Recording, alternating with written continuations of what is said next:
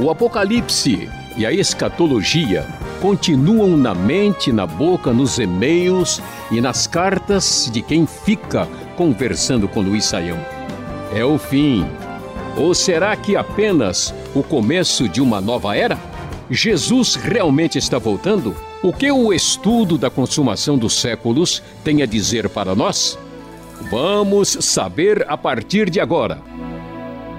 Vamos começar a falar sobre o fim pelo princípio das dores. O ouvinte Jonas Francisco de Osasco, São Paulo, pergunta: Estas catástrofes que vêm acontecendo, podemos dizer que já estamos no princípio das dores, professor?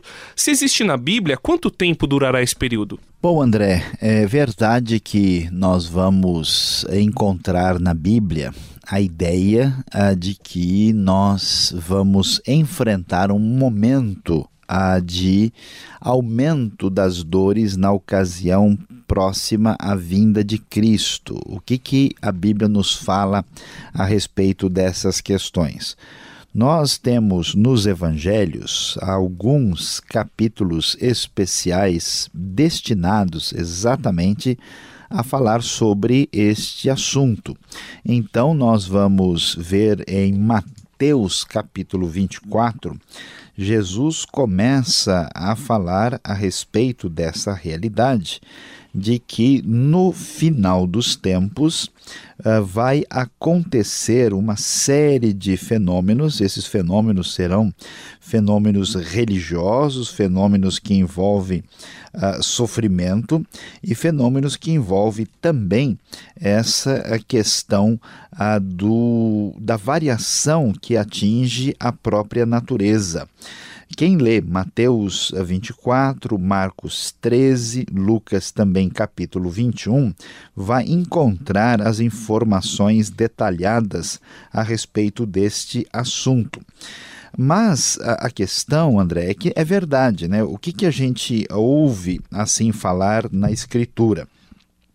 Que vai acontecer guerras e rumores de guerras, conforme Mateus 24, ah, a partir ali do verso 5 e depois 6, uh, nação contra nação, fomes, terremotos em diversos lugares, verso 7 nos diz, e aí o texto vai dizer exatamente isso que você mencionou, que aí está o início, o princípio das dores. Veja, estas coisas sempre aconteceram na história humana, essas coisas são uma realidade, e aí nós temos dois elementos interessantes. É, primeiro é que, de certa forma, desde a época de Cristo, esse momento do fim já está manifestado de alguma maneira.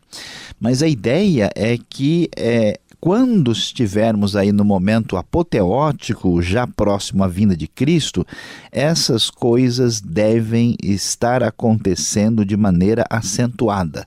Agora, quanto tempo isso vai demorar, né, eh, nós não temos na Bíblia. A ideia é que esta situação de caos, tanto nas relações humanas, como numa espécie de momento assim final, quase que de trabalho de parto da criação, para o desfecho da história com a vinda de Cristo Jesus, o Messias que reinará para sempre, então essa intensificação deve acontecer. Agora, quanto tempo exatamente nós não temos informação precisa nas Escrituras Sagradas.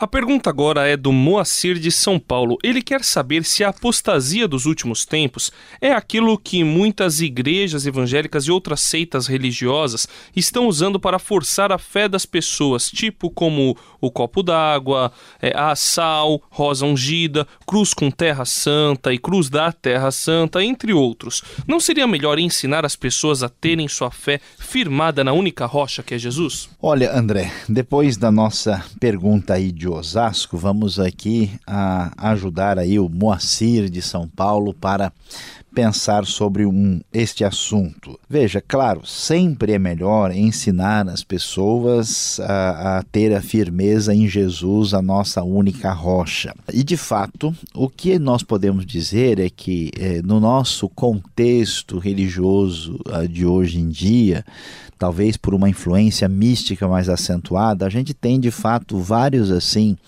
comportamentos uh, de, de perfil ritual, assim, que não são a ênfase do Novo Testamento, não faz parte daquilo que realmente interessa no cristianismo que aparece nas Escrituras Sagradas.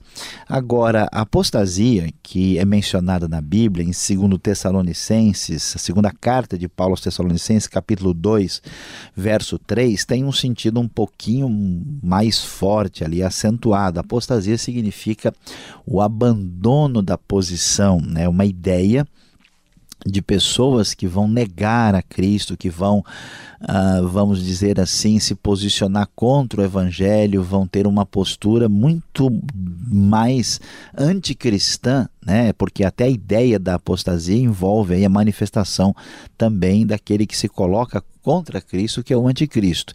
Então é difícil a gente ter um, um, um juízo assim tão duro de dizer que qualquer comunidade cristã que não tenha, vamos dizer, um ensino bíblico amadurecido está diretamente vinculado à apostasia. O que a gente pode dizer é o seguinte, que o desprezo do, da doutrina, o desinteresse do ensino bíblico contribui sim para uma atitude que favorece a pessoa a ter uh, um cristianismo problemático que facilita, vamos dizer, uma possível posição de apostasia no futuro, mas não dá para vincular diretamente.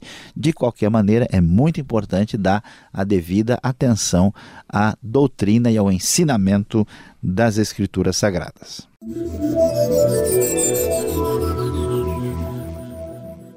O ouvinte Maírton, de São Paulo, capital, quer saber se, quando a igreja for arrebatada, o Espírito Santo continuará na terra ou se ele subirá com a igreja e ficará operando como nos dias do Velho Testamento. Pois é, André, aqui nós temos uma questão um pouquinho mais difícil da gente resolver. Por quê? Porque nós sabemos que na Bíblia nós temos algumas coisas ah, que são muito claras, é, muito definidas, que não tem qualquer dúvida a respeito uh, do assunto. No entanto, uh, nós temos outras questões que estão sujeitas à interpretação. A questão é que está levantada aí pelo uh, Maírton, né? Veja lá, segundo Tessalonicenses capítulo 2, verso 6, uh, vai nos dizer que agora vocês sabem o que o está detendo para que ele seja revelado no seu devido tempo. Está falando do, da manifestação do homem da iniquidade, o homem do pecado, que todo mundo entende que é uma referência ao anticristo. E diz que tem alguma coisa detendo, algo, alguém né, que está por trás disso. E uma maneira de raciocinar entende que o que detém a manifestação do anticristo é o Espírito Santo. Mas o texto bíblico não afirma isso.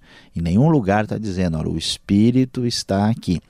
A ideia de que antes do anticristo aparecer, a igreja arrebatada, né, e sendo arrebatada, o Espírito Santo vai junto, e portanto quem ficar aqui não tem o Espírito disponível, é uma interpretação teológica de uma determinada posição específica.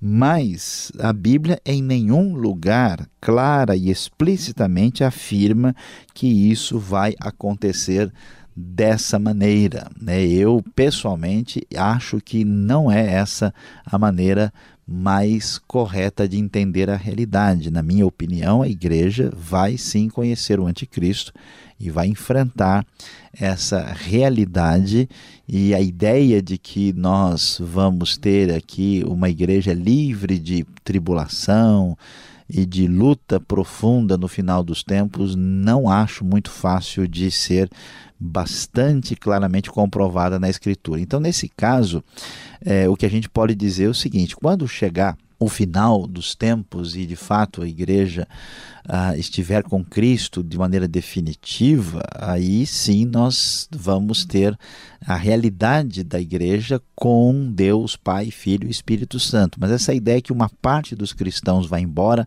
e os outros ficam aqui sem Espírito Santo, que o Espírito Santo não vai mais estar funcionando, essa ideia ela é interessante, mas é difícil achar um texto bíblico que permite discussão detalhada sobre isso. Parece-me bastante especulativa.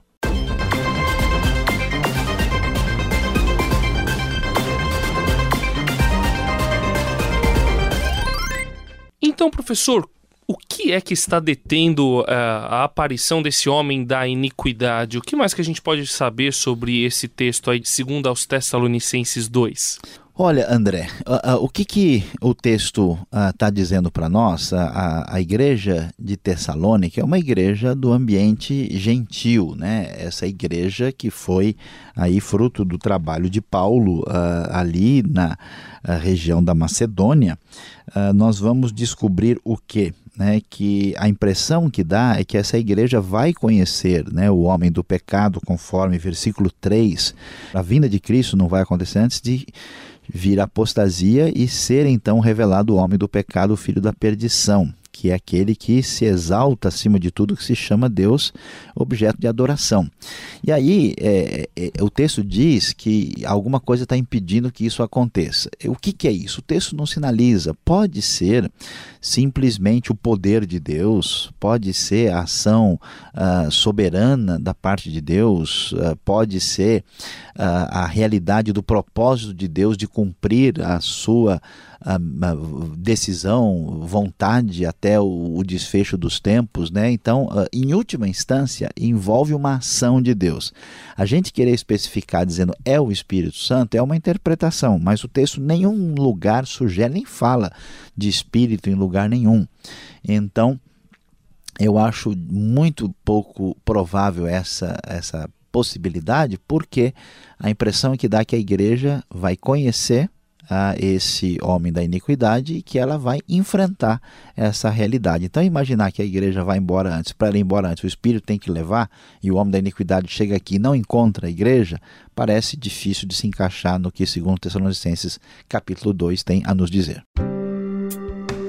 Este foi o programa Conversando com Luiz Saião. Produção e apresentação André Castilho e Luiz Saião. Locução Beltrão. Realização Transmundial. Envie você também suas perguntas para conversando@transmundial.com.br ou escreva para a Caixa Postal 18.113, CEP 04626-970 São Paulo, capital. E até o próximo programa.